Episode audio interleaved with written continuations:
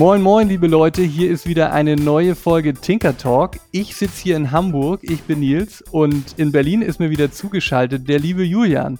Moin, Julian. Hi, moin, Nils. Schön, dich zu hören.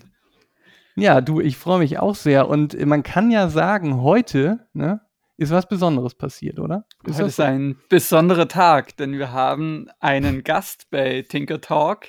Die liebe Jasmin von Tinker Tank ist nämlich bei uns.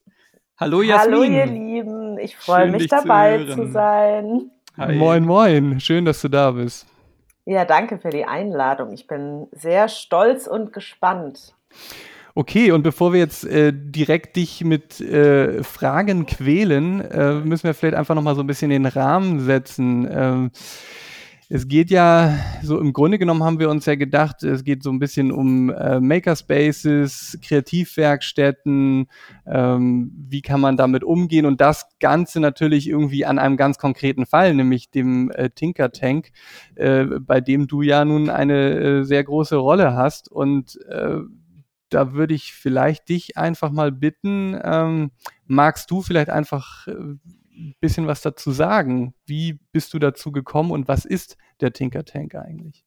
Tinker Tank ist ein Makerspace-Kreativlabor in Ludwigsburg, ähm, den ich auch zusammen mit Julian mhm. äh, gegründet habe. Wir sind quasi die Gründungsmitglieder. Äh, 2013 haben wir damit losgelegt sowohl Julian als auch ich waren so einige Zeit draußen aus dem Studium. Wir haben beide interaktive Medien an der Filmakademie in Ludwigsburg studiert. Und ähm, da kam unsere ehemalige Dozentin und Studiengangsleiterin Inga von Staden auf uns zu und hat gemeint, sie hat diese große Idee, ein äh, Tinker Tank Camp umzusetzen. Damals hieß es noch nicht Tinker Tank, wir hatten auch noch keinen Raum. Wir haben losgelegt mit einem Pilotprojekt, nämlich einem Sommercamp wo wir für äh, 20 Kinder und Jugendliche eine Woche lang kreativ mit Technik gearbeitet haben. So, das war so unser Arbeitstitel. Wir ähm, nehmen alles auseinander, was uns in die Hände kommt an Elektroschrott und schauen, was wir Neues draus machen. Das ist so ein bisschen unser Credo von jeher. Und ich finde, es ist auch ziemlich schön zu sehen, dass das bis heute eigentlich unser roter Faden ist. Ähm, jetzt so in Anträgen und Co. nennen wir es immer von der Dekonstruktion zur Konstruktion. Finde ich aber auch einen schönen Ausdruck und der ist, wie gesagt, immer so geblieben.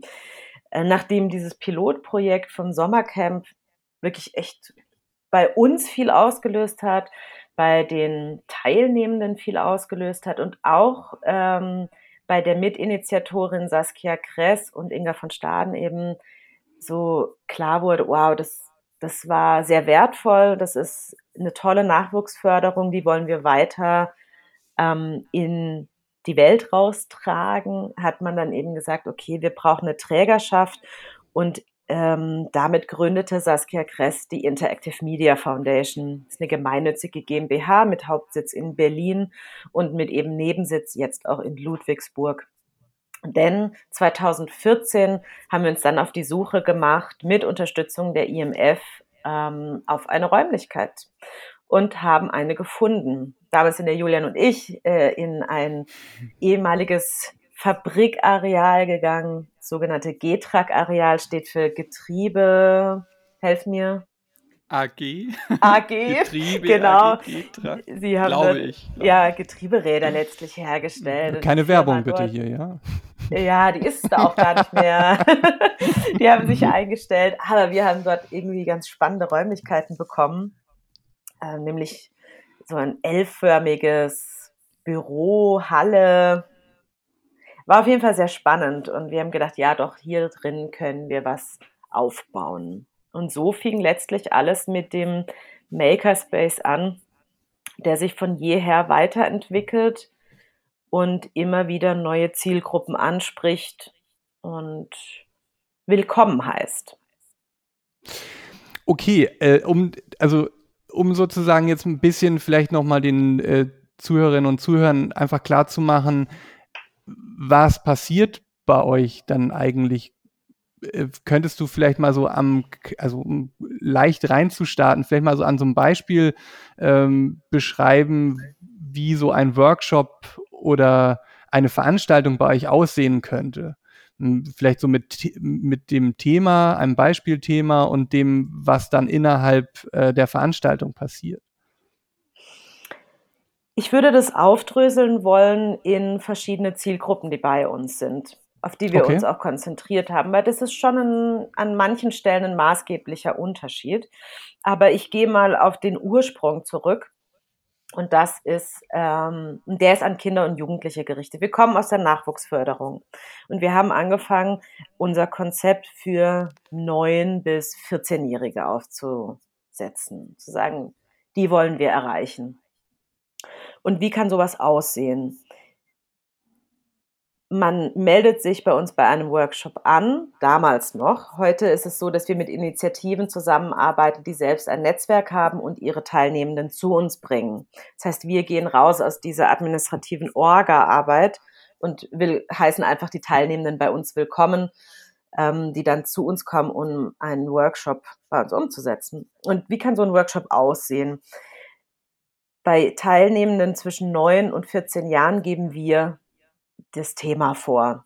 Da sagen wir dann zum Beispiel, ähm, wir bauen aus Elektroschrott Malmaschinen. Ein klassischer Workshop, der auch mit Julian zusammen in der Zeit, als er bei uns war, entwickelt wurde. Ne? So ähm, genauso wie lasst uns aus ähm, alten Stoffen, Accessoires, Kleidungsstücken, smarte ähm, Gadgets basteln. So. Ähm, aber meist ist bei uns der alte Elektroschrott, den Leute entsorgen, aber auch altes Spielzeug die Grundlage für unseren Prozess. Julian, möchtest du was hinzufügen? Ja, ich musste gerade, ich musste gerade an den Superhelden-Workshop denken, bei dem wir eben äh, aus alten Kostümen mit Hilfe von Arduino, Mikrocontrollern, Leuchtdioden, Servos, Elektroschrott, alles was wir hatten, äh, Superheldenkostüme gebaut, äh, getinkert haben mit den Kindern und Jugendlichen. Und das war vor allem deshalb sehr schön, weil es nichts Einfaches gibt, um zum einen Jungs an eine Nähmaschine zu führen und vice versa Mädchen an einen Lötkolben. Genau. Voll richtig, genau. Ja. Also das ist ein wichtiger Punkt, den Julian anspricht. Natürlich haben wir immer versucht, bei der Zielgruppe äh, alle Geschlechter anzusprechen, irgendwie, ja, wenn das irgendwie dann möglich ist. Irgendwie hat es was in sich, dass Jungs sich schneller angesprochen fühlen. Lass uns uns mal so ausdrücken. Es ist immer einfacher, die Jungs mit ins Boot zu holen, als andersrum. Das, was, was auch immer daran liegt, ich bin immer noch auf der Suche daran, was es ist, der Grund letztlich, weil alle Mädels, die bei uns waren, mhm. ähm, gehen total happy aus dem Prozess raus.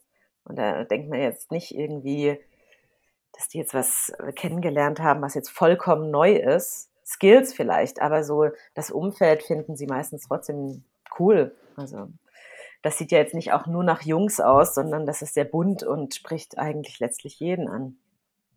Aber nochmal, um zurückzukommen auf, ähm, wie dann so ein Workshop abläuft. Es ist so, dass ähm, wenn wir den Workshop starten, wir einmal allen die Werkstatt zeigen. Das ist so, wie wenn wir jemand zu uns nach Hause einladen, der noch nie da war vielleicht kennt ihr das noch von euren Eltern, dann hat man immer gesagt, ach, ich zeige Ihnen jetzt mal unser Haus, kommen Sie, ich führe Sie durch. Warum macht man das? Das macht man, damit sich jemand so ein bisschen wohlfühlt, damit sich jemand zuordnen kann, dass er dich auch als Gastgeber zuordnen kann. Und das ist halt so ein Automatismus, den wir immer gemacht haben, damit die Leute den Raum auch für sich annehmen können, sich selbst da reinsetzen können. Vielleicht schon was entdecken, wo sie denken, ah, das kenne ich, da kann ich nachher schon mal ran und habe so einen Safe Spot. Das ähm, fand ich, finde ich bis heute immer noch sehr, sehr schön und äh, magisch, wenn unsere Mentoren sagen, ach komm, ich führe euch einmal rum. Und ähm, was den meisten sofort positiv auffällt, nicht alle können das immer in Wort ausdrücken, aber es fällt ihnen auf, dass alles in greifbarer Höhe ist. Für jedes Kind und für jeden Erwachsenen. Es gibt keinen Schrank, der abgeschlossen ist, sondern alles ist frei zugänglich. Maximal sowas wie eine Stichsäge oder so packen wir weg, weil wir sagen, okay, das ist vielleicht ein gefährliches Objekt. Das muss man erstmal nochmal einführen.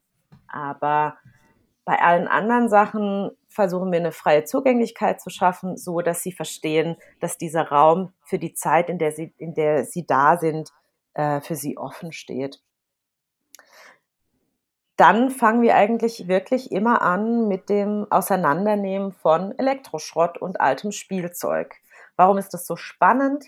Das ist, weil man hinter diesen perfekten, gebauten Objekten irgendwie einfach was entdeckt, was man sonst nicht zu sehen bekommt. Nämlich ja, das ist ja wahrscheinlich auch Inspiration, ne? Also Verstehen ja. zum einen und Inspiration, äh, wie können Dinge äh, funktionieren und vielleicht, wo kann ich mir auch intelligent dann äh, Ideen klauen, ne? Oder? Also ja, voll. Es geht ja auch beim Kreativsein nicht darum, immer eine generisch ganz neue Idee zu erschaffen, sondern ja ne, aufzubauen auf etwas, ah, das kann ich mhm. schon, aber ich kann vielleicht was hinzufügen. Es ist mehr wie eine Remix-Kultur. Weiß nicht, wie du siehst, Jules. Ja, also Remix-Kultur ist, glaube ich, ganz zutreffend. Aber auch, ja, Inspiration im Sinne von, da hat man zunächst irgendwie so ein CD-Laufwerk und dann macht man das auf, sieht den Motor oder MentorInnen von uns zeigen dann, wie man eigentlich nur eine Batterie an den Motor halten muss und schon fährt das Laufwerk auf und zu. Und so hat man direkt eine Mechanik, aus der man irgendwie dann, ja, eine Figur, ein Mund innerhalb von einem Kopf oder sonst irgendetwas mhm. bauen kann, das sich dann bewegt und das formt dann schon den, den Charakter, den man bauen möchte oder den man dann mit seinen Ideen eben weiterentwickelt, aufgrund von dem Elektroschrott. Genau. Ja. Was dann der nächste Schritt ist, eigentlich die gegenseitige Inspiration. Nach so der ersten Phase, wenn man mal was auseinandergenommen hat, bringen wir die Leute immer gleich wieder zusammen, weil es ist ja was sehr ähm, Singulares, wenn man da sitzt und alleine ein Elektroteil auseinander nimmt und dann wir gemerkt, müssen wir die Leute immer wieder zusammenbringen und quasi so ein bisschen synchronisieren, was machst du, was mache ich. Und das ähm, gibt in unserem Kreativprozess immer wieder, dass wir dann eben zusammenstehen, sagen, was hast du gefunden, dass da dann auch Connection entsteht, dass man sagt, ach cool, ich habe was Ähnliches gefunden, daraus könnten wir doch das und das zusammenbauen. Und so entsteht auch manchmal so eine ganz ähm, natürliche Gruppenfindung. Das, das ist was, mhm. was ich sehr schätze an dem Prozess und äh, glaube ich auch unsere Teilnehmenden sehr mögen. Ähm, und gleichzeitig zwingen wir aber niemanden unbedingt in der Gruppe zu arbeiten. Für uns ist okay. es meist leichter, wenn die Kids in der Gruppe arbeiten. Aber ähm, wenn jemand sagt, nee, ich möchte hier mein Ding machen, machen lassen wir die auch. Ne? Äh, ich würde da gerne nochmal einhaken zum Thema auch äh, jetzt dem konkreten Beispiel. Äh, ich glaube, Julian, du hattest das eben noch mit reingebracht, das, der Superhelden-Workshop zum mhm. Beispiel. Ja. Ähm, jetzt, das heißt also, muss ich mir das so vorstellen, dass dann die Kinder auch mit ihren Lieblings-Superhelden da schon ähm, auf der Matte stehen häufig oder sich dann auch in, in da gegenseitig dann auch inspirieren? Ja, keine Ahnung, ich bin großer Batman-Fan, willst du nicht Robin sein oder keine Ahnung jetzt so. äh, und und äh, dann der Bogen mhm. hin zu dem, was machen die dann konkret so, ne? Also jetzt wirklich genau an dem Beispiel jetzt mal Superheldenkostüm. Mhm. Vielleicht hast du da noch eine Erinnerung, was vielleicht ein Mädchen oder ein Junge da dann gemacht hat und in ein Kostüm verwandelt hat, vielleicht so, um das ein bisschen bildlicher zu machen. Ich, ja, äh, Jasmin, also, willst du? Oder? Ich erinnere mich an ein, ähm, an ein Mädchen, den Umhang gemacht hat, der geleuchtet hat. Der hatte eine Krawatte hier vorne, so hat man ihn zugemacht. Und immer wenn sie gesprochen hat, hat ihre Krawatte, waren da LEDs drin und der hat, die hat dann geleuchtet. Und sie hat halt super. selber eine Geschichte drumherum gebaut, was das für eine Bedeutung hat und was für ein Held äh, oder eine Heldin sie ist. Das fällt mir gerade noch ein. Jules, fällt dir noch ein anderer ein? Ja, also ein Kind hat mal sein Gadget an den Arm rangebaut. Das war dann auch eine Mechanik, die so vor und zurückfahren konnte. Und irgendwie hatte er dann da Süßigkeiten drin und das war so wie ein Süßigkeitenspender. Und ursprünglich sollte da eine Waffe und alles natürlich dran sein, so böse Superheld und irgendwie kamen wir dann drauf, dass das irgendwie so als Süßigkeiten Superheld oder so, das eigentlich mhm. viel lustiger ist. Und zu deiner das heißt, Frage, natürlich sind irgendwie diese Fallbilder, Batman äh, und Superman und alle irgendwie da und omnipräsent, aber gerade durch den Schrott entwickelt man dann eigentlich recht schnell neue Ideen, was man eben auch sein könnte, ja. Auch die sind, glaube ich, nur äh, Inspiration, die Helden, die wir schon kennen. Genau. Mhm. Weil am Ende vom Tag ähm, will ich meistens als Individuum und als individuell wahrgenommen werden. Das merkst du schon an den unterschiedlichen ähm, Beispielen, die der Jules und ich nennen ist nämlich, dass jeder bei uns was Eigenes baut und auch jeder die Freiheit hat, was Eigenes zu bauen. Wir geben ja immer nur eine Themenwelt vor. Wir geben nicht vor, wir bauen heute ähm, eine Maschine oder einen Roboter, der wird am Ende so aussehen und das ist die Anleitung. Das, mm. das ist ja nicht unser Vorgehen. Ja, das ist ja auch gut, dass du das nochmal so sagst, weil ich glaube, das ist ja auch nochmal so eine Differenzierung zu, zu auch wirklich in anderen Veranstaltungen. Ne? Also wenn man jetzt mhm. ähm, mal sowas denkt wie so ein ähm, Makerspace, da bin ich auch Mitglied, aber da geht es ja eher darum, man hat eine Infrastruktur, man trifft sich regelmäßig, kommt hin, tauscht sich aus, das ist auch toll, aber man hat jetzt nicht irgendwie ein vorgegebenes vorgegebenes Thema was aber sehr breit gefächert ist und man sich irgendwie innerhalb diesem äh, in, innerhalb von diesem Rahmen dann verwirklichen kann. Mhm. Oder halt äh, die andere Variante wäre dann ja Workshops, in denen ganz klar, wie du sagst, am Ende steht, man hat mit dem Arduino hat man dann äh, sein eigenes Kofferradio gebaut oder äh, genau. wie auch immer irgendwas. Ähm, und da hebt ihr euch ja auch so ein bisschen, bisschen ab. Habt ihr da denn also wenn ich da nochmal so einhaken darf, habt ihr denn da auch irgendwie so konkrete, ähm, ich sag mal, das klingt jetzt so gehoben, aber so didaktische äh, Ziele und irgendwie Grundsätze irgendwie in eurem, in eurem Konzept verankert direkt oder ist es wirklich eher mehr Freestyle? Also es ist viel Bauchgefühl und Freestyle, aber ähm, das Mindset, mit dem wir als Mentoren reingehen, ist immer, jeder kann was, zusammen können wir alles. So, jetzt mal so ja, sehr pathetisch, aber ähm, setzt eben schon so einen ganz klaren Spirit. Weil das, was du beschreibst, ähm, mit einem Makerspace, wo ich hinkommen kann und ein konkretes Projekt abarbeiten kann oder mitmachen kann, finde ich total richtig und wichtig, dass es das gibt. Meist sind solche Formate dann aber eben in dem Spirit, ich bin der Mentor und erkläre dir was. Und das ist auch in Ordnung, weil dadurch kann ich natürlich eine Vielzahl an Leuten erreichen. Zum Beispiel kann ja so ein Workshop sein, ein Mentor, 25 Teilnehmende, weil sie ja letztlich erstmal alle dasselbe machen und man Step für Step wie bei einem Rezept durchgehen kann, weißt du?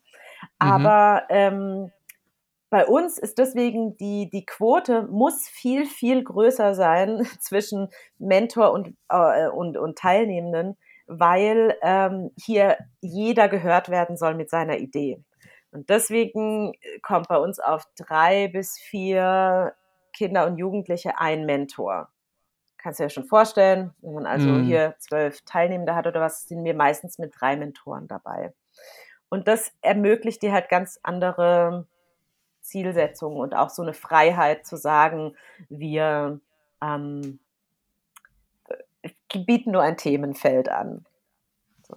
Ja, das vielleicht kurz ergänzen, also dieses Empowerment ist mhm. natürlich auch zur Zeit oder seit Jahren ein großes Buzzword, aber wir versuchen wirklich die Kids dahin zu bringen, dass sie selbstständig arbeiten können. Also ist manchmal ganz tragisch, dass Kinder zu einem kommen und sagen, ich kann das nicht ausschneiden oder ich kann das nicht kleben, weil sie auch oft meinen, das muss dann irgendwie ganz perfekt werden und alles.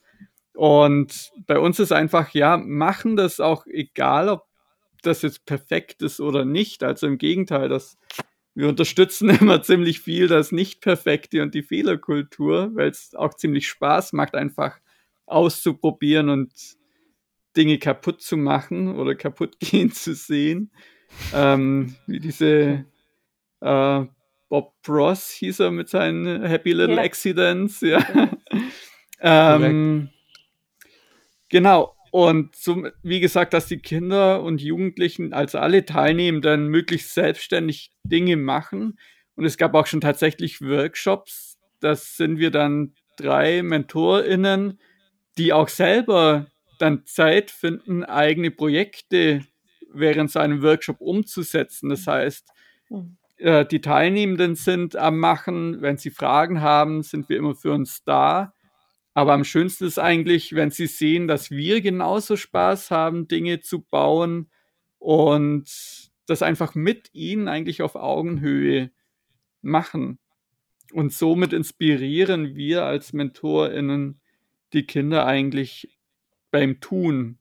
Ja. Das, Weil ja. ihr alle durch dieselben Prozesse geht wie die Teilnehmenden selbst. Genau. Und das, und das schafft Augenhöhe am Ende vom Tag. Ja.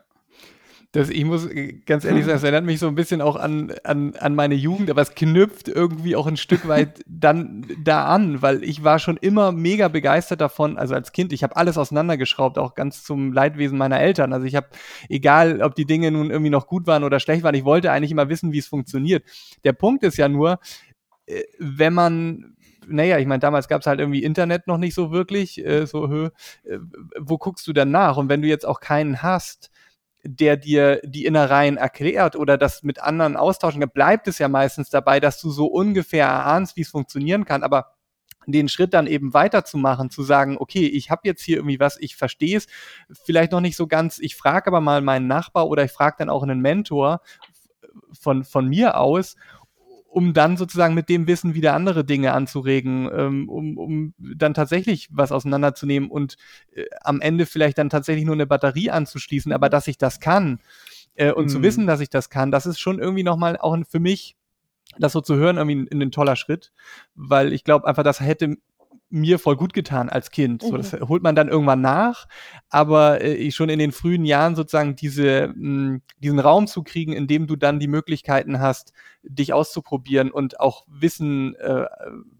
sich anzueignen, auch wenn das jetzt alles nicht immer vielleicht das Bilderbuchwissen ist jetzt so, wie es halt, oder Lehrbuchwissen, wenn man es so äh, formuliert, sondern so mehr spielerisch lernen. Ne? Also es, so verstehe ich das jedenfalls. Es ist ja nicht so, dass ihr wahrscheinlich mit den Kindern dann zusammen ähm, äh, Fachbücher über Fachbücher wälzt? Oder gibt es diese Anforderungen auch? Nein, aber es kann ja sein, kann ja sein, dass ein Kind auch total interessiert ist und Dinge fragt, ja. ähm, die ihr auch nicht wisst. Meine Frage wäre, wie geht ihr denn äh, mit so einer Situation um? Ja, also ist natürlich ganz arg altersabhängig und also sobald die Kids mal 14, 15, 16 sind, kommen natürlich auch diese Fragen und auch der Wunsch nach, ja, aber wie mache ich das jetzt richtig? Wie programmiere ich das jetzt professionell? Und die sind dann natürlich darüber hinaus, ähm, die Grundlagen zu lernen. Ähm, und auch dafür ist dann nicht immer ganz einfach, die Zeit und auch die Konzentration zu finden während so einem Workshop. Aber man kann denen auf jeden Fall dann schon mal zeigen, wie sie sich selber helfen können. Also es klingt ganz banal, aber allein, wie man richtig googelt, welches, auf welchen Seiten man nachschauen muss, dass äh, Seiten wie Stack Overflow eben die richtigen sind, um an sein Ziel zu kommen oder seine Fragen zu stellen und so. Allein damit kann man schon ganz viel helfen. Auch wenn wir jetzt während dem Workshop vielleicht nicht die Zeit haben, ihnen ganz genau objektorientierte Programmierung zu erklären. Ja. Ähm, mir fällt dazu gerade noch ein, dass es bei den Jüngsten, mit denen wir arbeiten, wenn die ja so neun Jahre alt sind, die sind völlig wertefrei, die gehen an den Prozess ran und haben einfach erstmal nur Spaß und, und, finden alles irgendwie cool.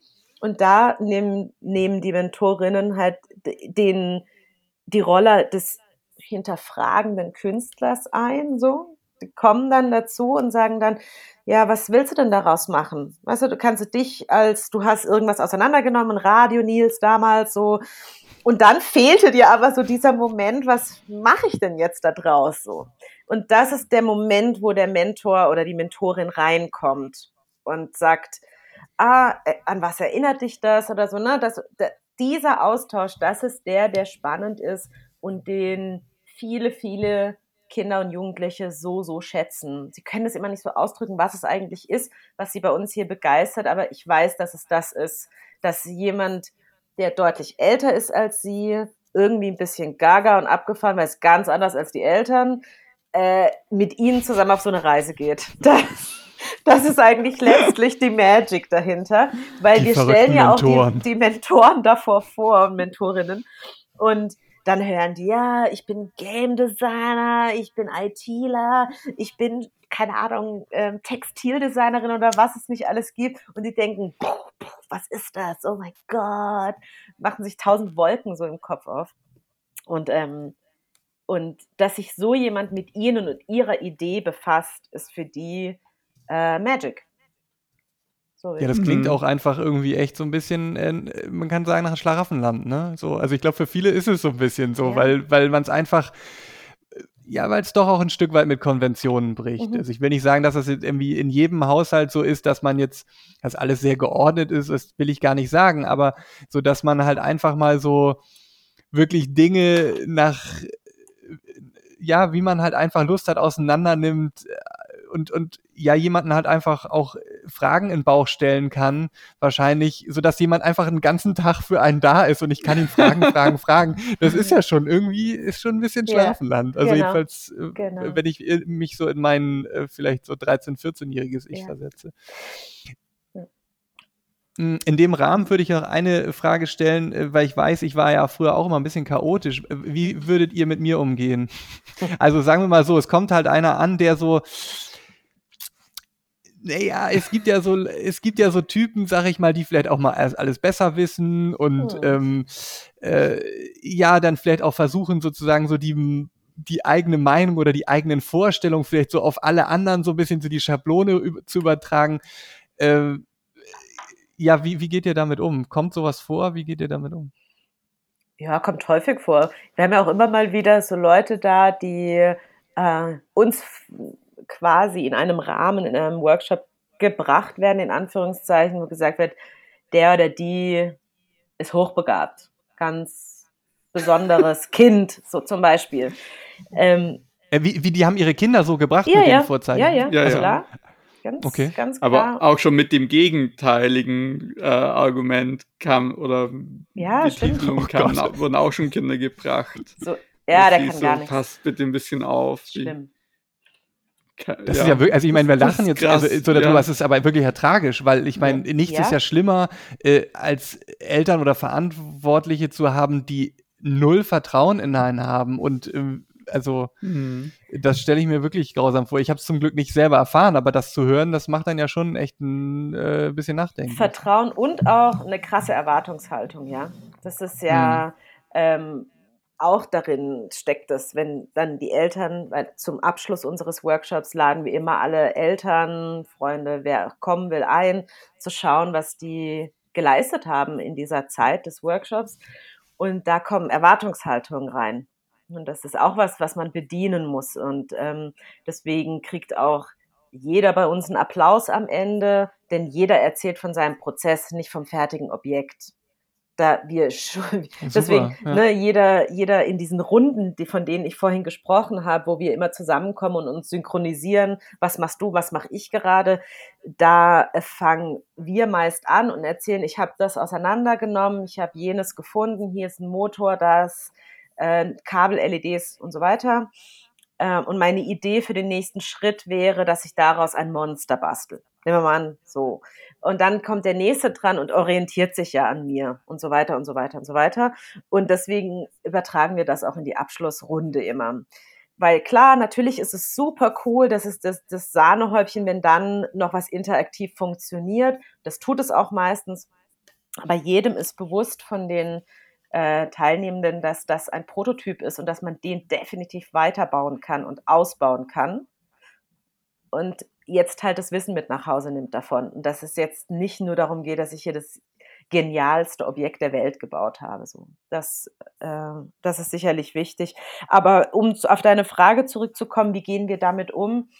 Äh, unterschiedlich. Viele, äh, die kommen, haben einfach eine Wahnsinnsenergie, die sie sonst in ihrem Alltag nicht freisetzen können. Bei unseren Camps geben wir ihnen einen Haufen Schrott, lassen sie drauf rumhämmern mit dem Hammer, bis sie die Energie loshaben und dann ready sind, um, um in einen Prozess reinzukommen. Ganz plain gesagt. Manchmal muss man energielos werden. Ist halt so. Manchmal schicken wir sie auch zweimal um den Block. Muss auch manchmal sein. Ein bisschen Luft schnappen oder so. Mm. Und manche brauchen einfach ihre Ecke.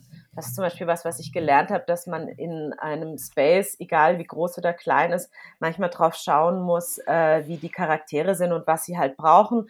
Und wenn jemand sagt, äh, ich möchte vor mich hin tinkern und das alleine machen, dann gebe ich ihm halt seinen Tisch und dann macht er das da. Und dann ist das auch fein und lade ihn halt immer wieder dazu ein, äh, wieder in die Runde mit reinzukommen, um sich inspirieren zu lassen. So muss mhm. man so ein bisschen auf die unterschiedlichen Charaktere immer eingehen, ähm, die so bei solchen Prozessen mit dabei sind. Ähm, ja, es ist halt einfach ja wahrscheinlich auch ein Lernprozess, ne? Über die, über die Jahre jetzt irgendwie, wie geht man halt mit gewissen Situationen um und ähm, ja, wurde jetzt auch, äh, ich versuche jetzt mal hier vielleicht so ein bisschen äh, den Bogen auch zu kriegen zu dem, was wir im Vorgespräch äh, gesagt haben oder du auch erwähnt hast, nämlich so ein bisschen dieses, äh, die Tatsache auch irgendwie, wie, wie kann man Gastgeber sein, mhm. wie kann man, wie kann man Leute äh, in einem äh, ja in so einem Space willkommen heißen. Was bedeutet das eigentlich auch wahrscheinlich ja zwischenmenschlich das Ganze? Und ähm, da sagtest du, da hast du dich auch lange mit auseinandergesetzt. Mhm. Vielleicht äh, magst du da einfach auch noch ein bisschen Einblicke geben in, in das, äh, ja, was, was, was du vielleicht gelernt hast und was du dir vielleicht auch noch wünschen würdest äh, für die Zukunft.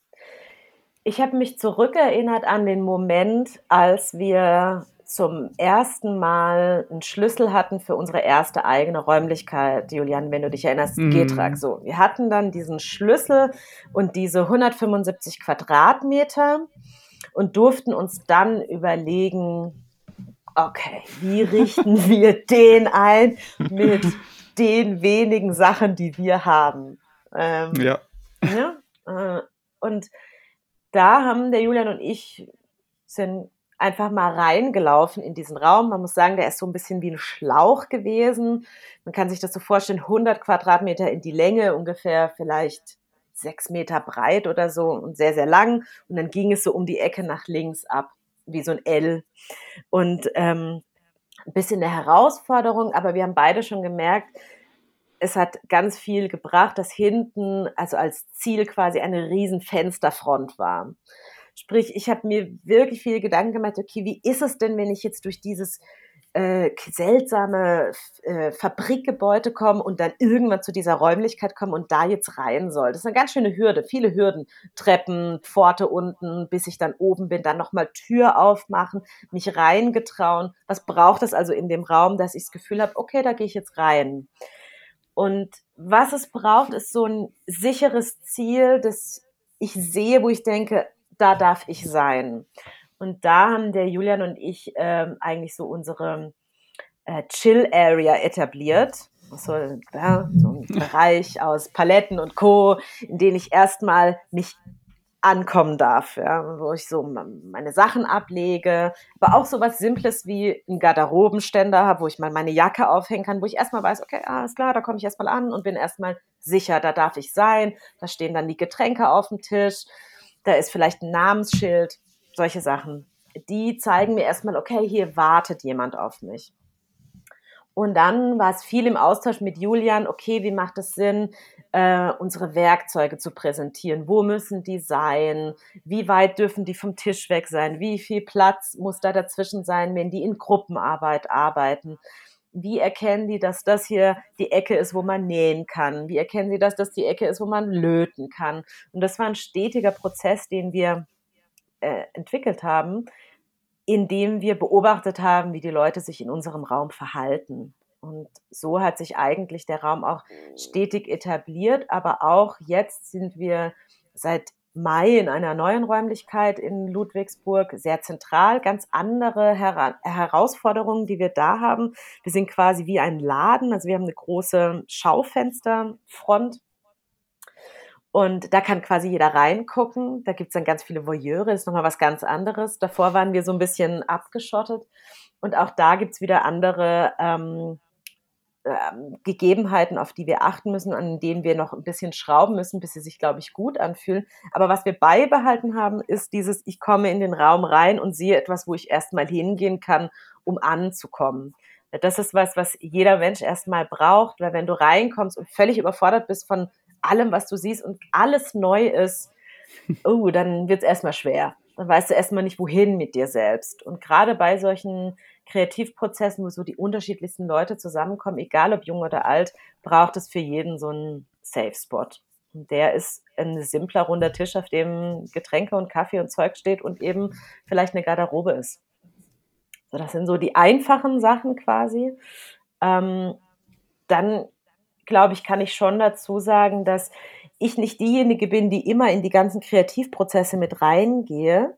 Und oft habe ich mir Gedanken gemacht, oh, eigentlich muss ich auch voll die krasse Mentorin werden. Ich muss das auch alles können, was die können, bis ich dann für mich auch irgendwie erkannt habe, dass ich eben manchmal eher die Rolle habe von, ich bin der Host, ich bin auch die Stütze für die Mentoren, dass die mal äh, einen freien Moment haben, dass mich mal die Teilnehmenden dann ansprechen können, wenn die Pause machen. Ähm, aber auch so eine Instanz, der was gezeigt wird und von der sie dann Anerkennung bekommen. Das ist einfach nach einem Kreativprozess was wahnsinnig Wichtiges und Wertschätzendes, wenn jemand, der in diesem Raum jeden Tag arbeitet, zu dir kommt und sich anschaut, was du machst und was du gemacht hast und dich ernst nimmt und sagt, wow, was hast du denn dann morgen noch alles vor, wenn du jetzt heute da bist, wo du stehst und so. Das ist häufig meine Rolle. Und ich glaube, dass das ähm, total wichtig ist für viele Teilnehmenden. Und da ist wirklich zielgruppenübergreifend. Auch wenn ich mhm. mit dem Fraunhofer Institut einen Workshop habe, dann wollen die von mir hören, okay, wie findest du, wie weit wir jetzt heute gekommen sind? Das fragen sie mich nicht, aber das fragen sie mich mit ihren Blicken, wenn ich dann mhm. mal dazukomme oder so. Und das, ähm, das liegt gar nicht daran, dass ich jetzt so mega die Expertise habe, sondern dass ich diese Rolle einfach einnehme und das, ähm, und das wertschätze, was sie machen. Naja, also die Expertise hast du schon auch natürlich nach oder auch ja nach so vielen Jahren und allem. Ähm, und genau diese soziale Rolle ist bei Tinker Tank bei jedem Workshop einfach eine ganz große. Also die ist wirklich überhaupt nicht zu vernachlässigen, dass es gar nicht nur darum geht, dass jetzt irgendwie etwas gebaut wird und dass man etwas lernt, sondern es ist auch einfach ein großes Miteinander, mhm. dass man Leute kennenlernt, dass man also auch Teilnehmende, junge Teilnehmende merken, dass sie mit ihren Interessen da, zu programmieren, sind sie vielleicht in ihrer Schulklasse alleine, aber dass sie einfach merken, es gibt auch andere in meinem Alter, die das genauso interessiert. Und die kommen dann auch bei Tinker Tank wieder zusammen. Absolut. Ja. Der größte Irrglaube, der mir übrigens immer wieder äh, entgegengebracht wird, ist, dass wir kriegen jetzt häufiger immer wieder Anfragen von ähm, hm, Initiativen, die auch einen Makerspace bauen wollen. Ähm, die sehen bei uns, dass wir einen mobilen Makerspace haben.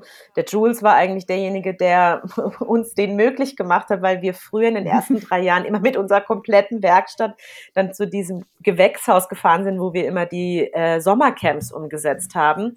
Und das hat erfordert, dass diese Werkstatt mobil ist. Ja, der Julian lacht, der fand, das war richtig krasse Herausforderung, das hinzubekommen und da eigentlich jedes Mal so einen riesen Umzug hinzulegen. Und daraus musste der Jules letztlich eine intelligente Lösung schaffen. Wie kommen wir schnell von A nach B mit all unserem Kram, den wir eben für unsere Prozesse brauchen?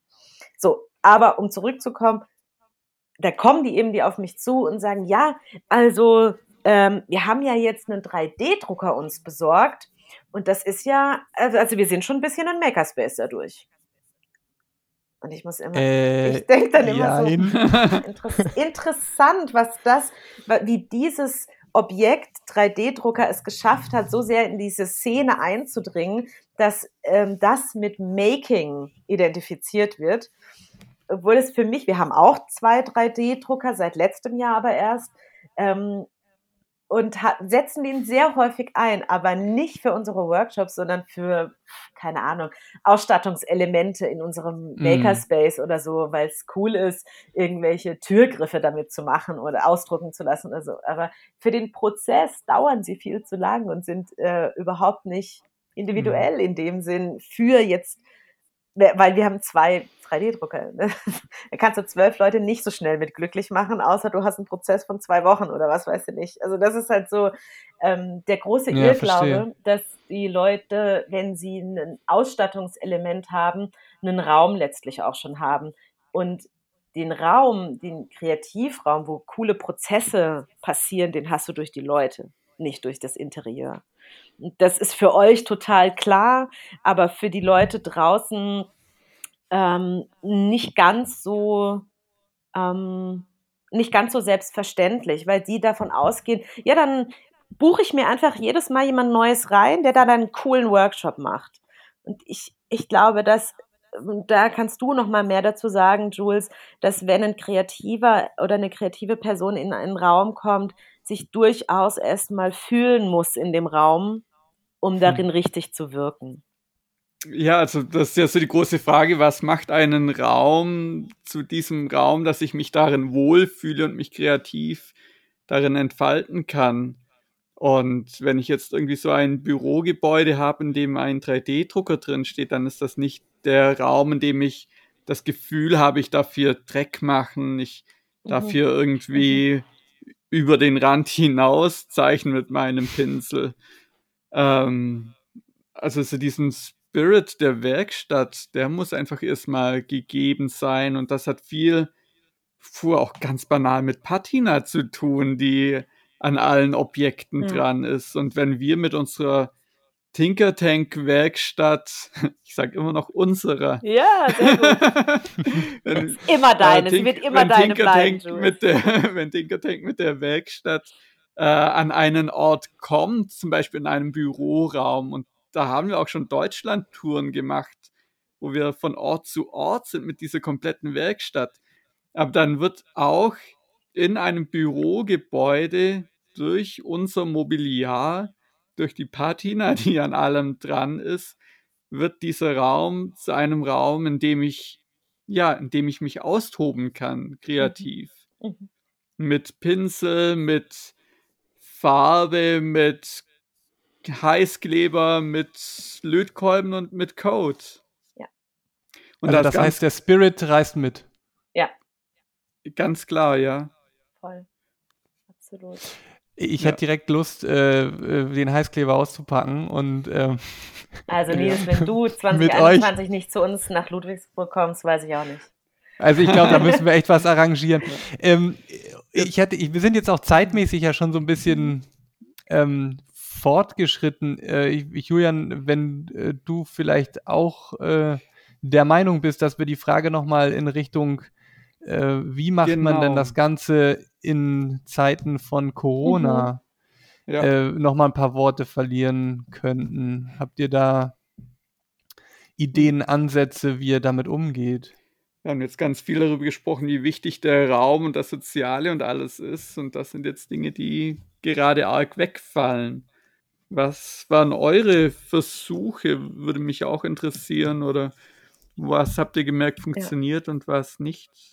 Also ich erinnere mich im März 2020, ähm, wir sind alle in den Lockdown gegangen und haben uns alle sehr schnell mit Technikboxen versorgt, jeden einzelnen äh, aus dem Team bei uns jetzt, der hier in Ludwigsburg ist und haben uns relativ fix online auch getroffen zum Tinkern. Wir haben den, wir brauchten auch einen, einen Startschuss und unser Startschuss war damals dieses bundesweite, diese bundesweite Aktion wir versus, wir versus Virus. Virus, genau.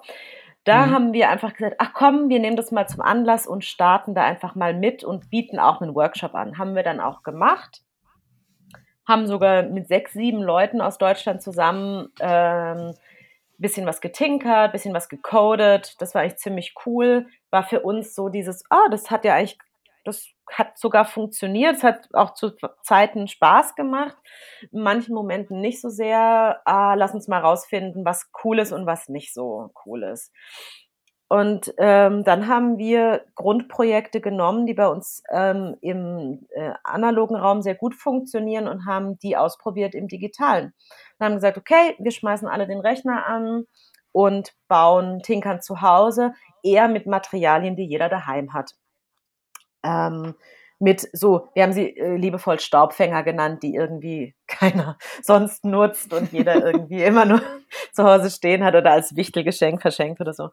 Mm, und Sag mal ein Beispiel. Mh, mm, also der Jo hatte zum Beispiel so eine von Thor so eine Hand, die so äh, auf uns zugeht. Ich weiß nicht, ob ihr die kennt. Ich, ich glaube auch nicht, dass er sie als äh, Staubfänger sehen würde, aber er hat sie digital erweitert. Und immer wenn er seine Finger bewegt hat, hat sich, äh, hat irgendwas geleuchtet. Das war irgendwie ganz cool. Ja, okay, cool. Aber er hat zum Beispiel auch ähm, unter seiner Badewanne, sehr cool, war äh, ähm, ist, ist irgendwie was abgeplättert, beziehungsweise da ist ein Loch drin und dahinter hat er jetzt ein Aquarium gebaut mit so einem Fisch, der sich so bewegt und äh, Licht, das leuchtet und sowas.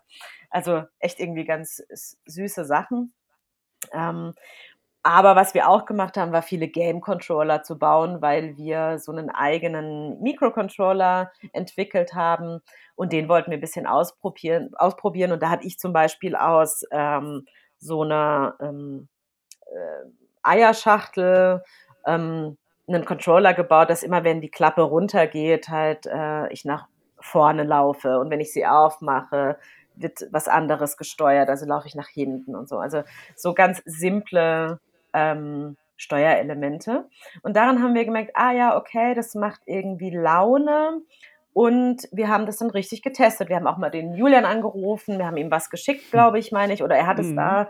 Ähm, und dann haben wir gesagt, komm, wir probieren das mit unserem eigenen Mentorinnen-Team Team aus und schauen, wer Zeit und Lust hat und probieren das. Und ähm, ja, durch die Expertise der Einzelnen sehen wir dann zu dem Entschluss gekommen, okay, das macht Spaß in der Länge, äh, mit der Technik. Das ist jetzt erstmal ein cooles Ding, was ich mal an einem Tag so machen kann. Denn was definitiv ähm, klar war, ist, dass ich nicht den ganzen Tag eigentlich vorm Rechner sitzen will, sondern wahrscheinlich so zwei bis vier Stunden vielleicht, die ich mir da nehme. Und dann interessanterweise kam ähm, die Baden-Württemberg-Stiftung auf uns zu, die gesagt hat, ja, vielleicht habt ihr schon irgendwas in petto. Und dann haben wir im April wirklich unseren ersten Online-Workshop gegeben ähm, und haben jedem Teilnehmenden eine Box geschickt. Es waren 25 Jugendliche und mit denen haben wir IoT-Geräte gebaut, die äh, übers Internet miteinander verbunden sind. Und wenn ich hier den Knopf in Ludwigsburg drücke, wurde dann zum Beispiel bei dir, Nils, in Berlin, hat sich dann was bewegt. So. Und ähm, das kam sehr gut an und dann sind wir damit auch rausgegangen, haben gesagt, okay, das machen wir jetzt und bieten wir an. Also das ist dann auch häufig meine Aufgabe, dass ich mit unseren Kooperationspartnern in Austausch trete und sage, hey, wir hätten ja jetzt eigentlich einen Workshop geplant, wir haben ein bisschen was vorbereitet, uns Konzepte überlegt, schaut euch das doch mal an, ob das interessant für euch ist. Und für die meisten war es interessant, weil die händeringend nach irgendwas gesucht haben, dass ihre Veranstaltungen weitergehen und nicht alle nach 2021 verschoben werden. Und so haben wir es eigentlich geschafft, relativ schnell äh, uns da im digitalen Raum auch wohl zu fühlen und etwas zu erschaffen, was allen Spaß macht. Und auch da sind wir uns treu geblieben, dass wir weiterhin einen guten Mentorenschlüssel haben, dass wir ähm, immer versuchen, es da auch möglich zu machen, dass jeder was Individuelles baut, auch wenn wir so grundlegende Dinge ihnen schicken und von dort aus weitergedacht werden darf. Aber dennoch ist jeder dazu eingeladen, was Individuelles zu bauen. Da muss ich jetzt aber mal nachhaken. Also, äh, wie kriegt ihr das denn? Ähm, also, hast du gerade von 25 Teilnehmern gesprochen mhm. oder habe ich da jetzt irgendwie gerade, wie kriegt ihr das dann sozusagen ähm, unter einen Hut? Habt ihr denn immer Gruppen, sodass, äh, wenn ihr eine Video, also ihr macht ja schätzungsweise dann auch Videokonferenzen, äh, nicht nur mit dem äh, Betreuer, der dann sozusagen vorne steht und an alle mhm. verteilt, sondern schon auch mit dem Kanal zurück, dass man Fragen stellen und diskutieren kann. Ähm, habt ihr das denn in Gruppen aufgesplittet oder wie? Genau, ähm, da kann vielleicht der Julian auch gleich von unserem großen Sommercamp erzählen. Da haben wir uns nämlich die Voraussetzungen doch äh, angenommen und gesagt, okay, wie macht man eigentlich ein Feriencamp über Zoom oder über eine Videoplattform ähm, einen ganzen Tag lang, fünf Tage lang hintereinander. Wow. Ähm, aber ja, wir haben da Gruppenarbeit gemacht und auch da ist so unausgesprochen klar gewesen, es gibt einen, der so die Gruppe inhaltlich betreut und voranbringt und Ansprechpartner ist und einer oder beide oder alle drei, kommt drauf an, wie groß die Gruppe ist, der auch immer mal wieder in Breakout Rooms geht und ein Problem mit jemandem löst. Und der gerade ein technisches Problem zum Beispiel hat oder inhaltlich nicht weiterkommt, der konnte sich dann melden und sagen, ich komme hier gar nicht weiter, können wir kurz in eine Session reingehen. Und dann haben wir einen Breakout Room aufgemacht und dann sind die da rein. Aber ähm, im Sommer dann, wo wir dann doch schon einiges umgesetzt hatten, äh, haben wir dann mit unserem Partner der Vector GmbH ausgemacht, okay, wir machen zwei Wochen lang jeweils fünf Tage von Montag bis Freitag ein Programm von 9.30 Uhr morgens bis 16 Uhr nachmittags für 30 Kinder oder 32 Kinder pro Woche. Immer in Achtergruppen. Und da war Julian auch dabei als okay. mhm. Mentor. Vielleicht kannst du da nochmal einen Einblick geben, wie du das erlebt hast, Jules. Ja, also das war sehr spannend. Ich war am Anfang natürlich auch ziemlich nervös, wie das werden wird. Denn was wir ihm beibehalten wollten, war, dass die Kinder äh, und Jugendliche nach wie vor individuelle Dinge bauen konnten. Und während wir zum Beispiel, wenn wir jetzt acht Kids in einer Gruppe hatten, bei einem normalen Workshop würden die größtenteils in Gruppen arbeiten. Das sind dann vielleicht drei Gruppen oder zwei Gruppen und ein Kid äh, möchte noch allein was bauen, aber dann hat man zum Beispiel drei bis vier Projekte zu betreuen. Jetzt, wenn alle Teilnehmenden zu Hause sitzen, hat man tatsächlich bei acht Teilnehmenden acht Projekte zu betreuen. Das heißt, achtmal Elektronik checken über eine mehr oder weniger unscharfe Webcam, achtmal über Code drüber zu schauen, der über Screensharing mit einem geteilt wird und so die Fehler zu suchen. Ähm, was sehr spannend war, war, dass ähm, dann plötzlich aber nicht nur meine zwei Augen und die zwei Augen des Teilnehmenden draufschauen, sondern tatsächlich auch bei, ja, multiplizieren können wir, können das selber, 16, 18 Augen plötzlich über Code drüber schauen, wenn der über Zoom geshared wird. Das heißt, andere sehen gleich viel mehr so, ah, okay, wie hat der das programmiert oder wie hat sie die Schleifen gemacht und alles und ja, plötzlich ergänzen und helfen alle viel mehr sich gegenseitig durch diese Zoom-Geschichte. Was für mich auch ein total schönes Erlebnis war, war, als ein Kind mal meinte, so hat auch gerade vor sich hin äh, gebastelt zu Hause und meinte so, eigentlich finde ich es viel angenehmer als äh, die richtigen Workshops.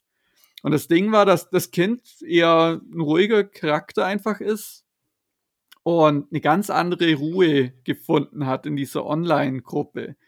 Und ja, bei uns so ein normaler Workshop ist schon auch turbulent hin und wieder. Und das ist vielen dann auch einfach viel zu viel. Und durch diese Online-Formate gibt es plötzlich auch die Möglichkeit, ähm, ja, so seine eigene Comfort Zone zu Hause zu schaffen und ja, dennoch mit anderen gemeinsam zu bauen. Und deshalb, also ich will jetzt nicht sagen, dass das Format deshalb besser ist oder irgendwas, aber ich finde es ein total spannender Aspektpunkt, den man äh, ja auf jeden Fall irgendwie auch beibehalten sollte oder kann.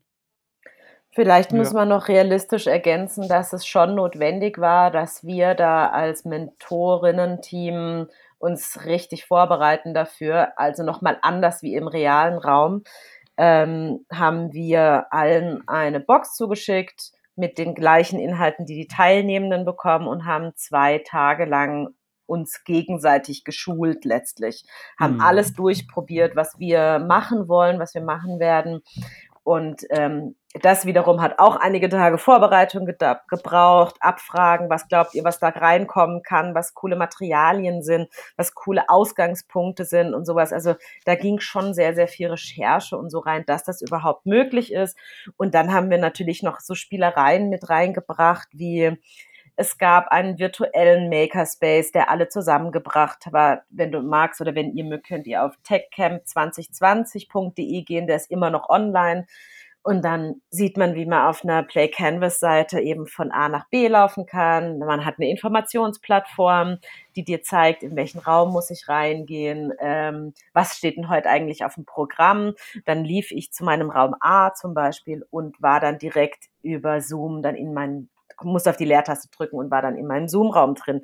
Aber all solche Sachen hat es gebraucht, damit es so eine schöne Narration gibt, damit sich jeder willkommen fühlt. Das ist das, wie, was ich vorhin erzählt habe mit dem Safe Space, wo ich erstmal hin kann und weiß, ah, okay, da kann ich erstmal ankommen. Das war die Plattform in dem Moment und dann ähm, äh, gab es auch noch so Sachen wie, wir wollten natürlich irgendwie eine Connection schaffen zwischen den Leuten, weil die da doch alle letztlich zu Hause saßen. Es gab dann eine Partybox quasi, die jeder am Dienstagabend aufgemacht hat, wo wir uns zusätzlich getroffen haben ähm, und einfach zusammen Musik gehört haben, Dinge ausgetauscht haben. Und das äh, ist also auch im digitalen, virtuellen Raum möglich. Man muss es aber noch klarer vorbereiten, man, weil man ja nicht so schnell reagieren kann wie im realen Raum auf Dinge. Im realen Raum sind wir auch mal beim Sommercamp einfach ein Eis essen gegangen oder so und das hat, macht halt mhm. Spaß und verschafft Connection, aber das kann ich hier nicht einfach so organisieren, sondern das muss ich mir halt vorher überlegen, äh, an welchen Stellen kann ich mal ähm, eine Verbindung schaffen, eine wertschätzende und eine schöne. Und das hat uns ja. sehr stolz und happy gemacht, dass das ging im Sommer ähm, und glauben auch, dass dieses Format weiterhin Potenzial hat und dass wir in Zukunft aus beiden schöpfen können, aus dem analogen Raum und aus dem digitalen. Das klingt ja also wirklich äh, spannend und das äh, bedeutet ja aber auch, dass, ich meine, du sagst zwar, es ist halt mehr Aufwand und wahrscheinlich ist es auch jedes Mal wieder mehr Aufwand, aber sobald man ja einmal auch ein Stück weit diese Infrastruktur dann etabliert hat, kann man die ja dann, denke ich mal, auch wieder für weitere Veranstaltungen ähm, verwenden und muss sozusagen nicht, nicht jedes Mal so einen ganz, ganz großen Aufwand starten, weil man weiß, das funktioniert gut, jetzt zum Beispiel mit irgendwelchen äh, virtuellen äh, Meetingräumen und, ähm, und so weiter. Also natürlich sind das auch Erfahrungswerte, die man da gesammelt hat den Sommer über.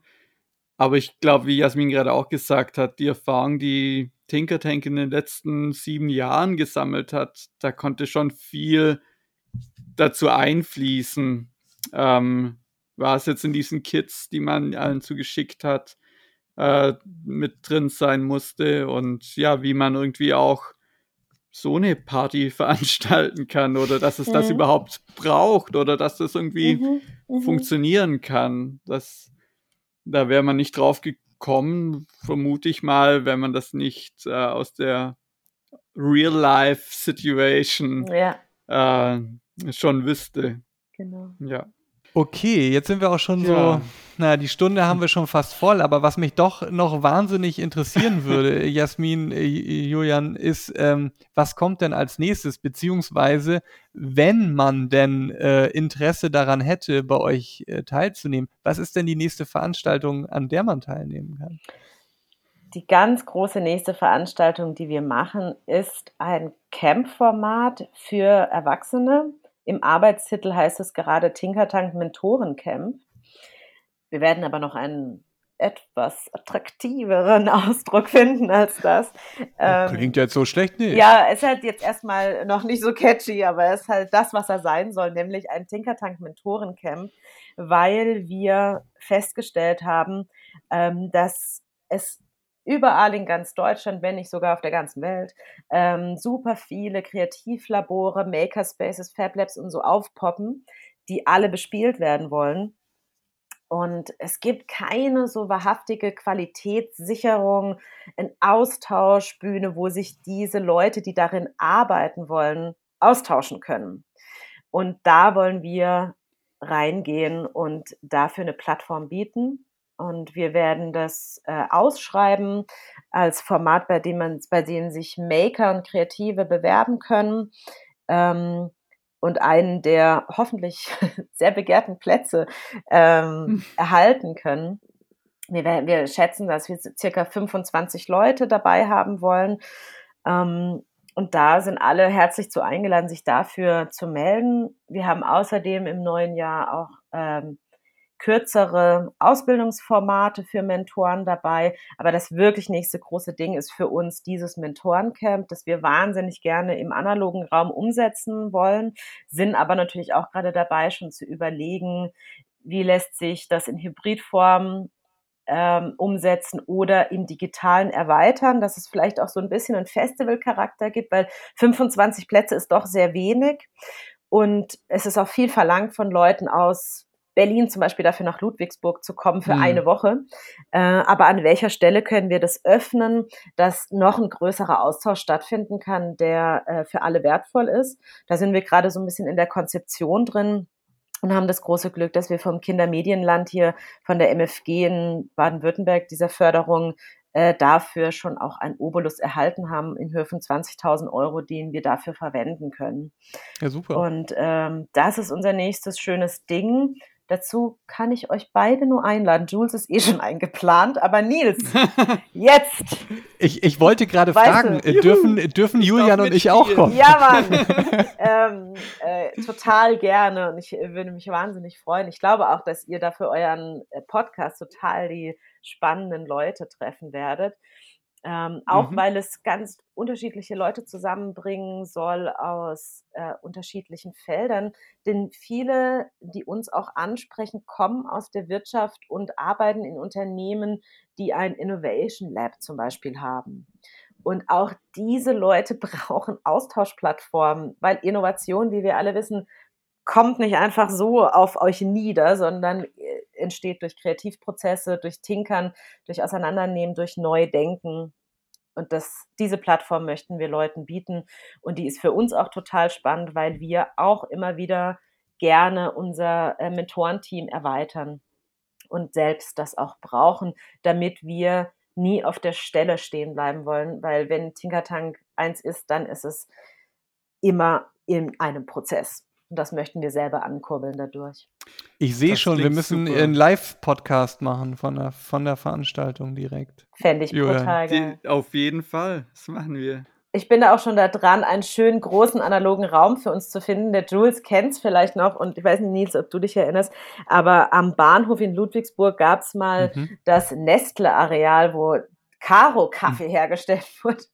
Und hm. ich greife jetzt das natürlich. auch immer so. Genau, jeden Freitagnachmittag. so ist es. Und äh, das gibt es leider nicht mehr. Genau, den gibt es gar nicht mehr, diese, äh, diese Fabrik. Also, das Gebäude gibt es noch, aber das Unternehmen ist nicht mehr da.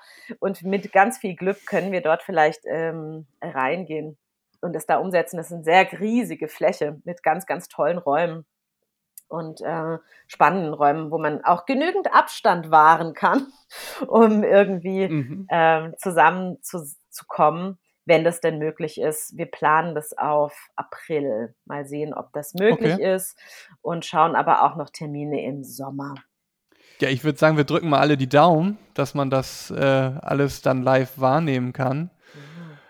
Und äh, ja, Julian, wie sieht's aus? Hast du noch irgendwas auf Lager? Ansonsten ich könnte dir noch tausend Fragen stellen, ja. Jasmin. Ja. Ähm, aber an Betracht der Zeit, wir haben jetzt doch schon gut über eine Stunde, würde ja. ich sagen, wir schnacken über die Code Week und alles Ach, einfach tausend, ein andermal. Tausend genau. Themen, ja. Ich kann euch auch nur einladen, äh, oder auch vielleicht die Zuhörer einladen, mal auf unsere Homepage zu gehen oder auch mal sich dem Newsletter ähm, anzumelden, weil darüber einfach jetzt vermehrt kommuniziert wird. Ähm, ach, es gibt so viele Themen. Wir haben jetzt sogar jemanden, der bei uns ein FSJ macht. Das ist auch toll. Ist auch eine Entwicklung wow, bei uns. Ne? Cool. Also das hat, ja. das, wer hätte das gedacht? Und das ist total bereichernd. Ich hätte auch gern bei euch Zivi gemacht. Ja, aber auf jeden Fall.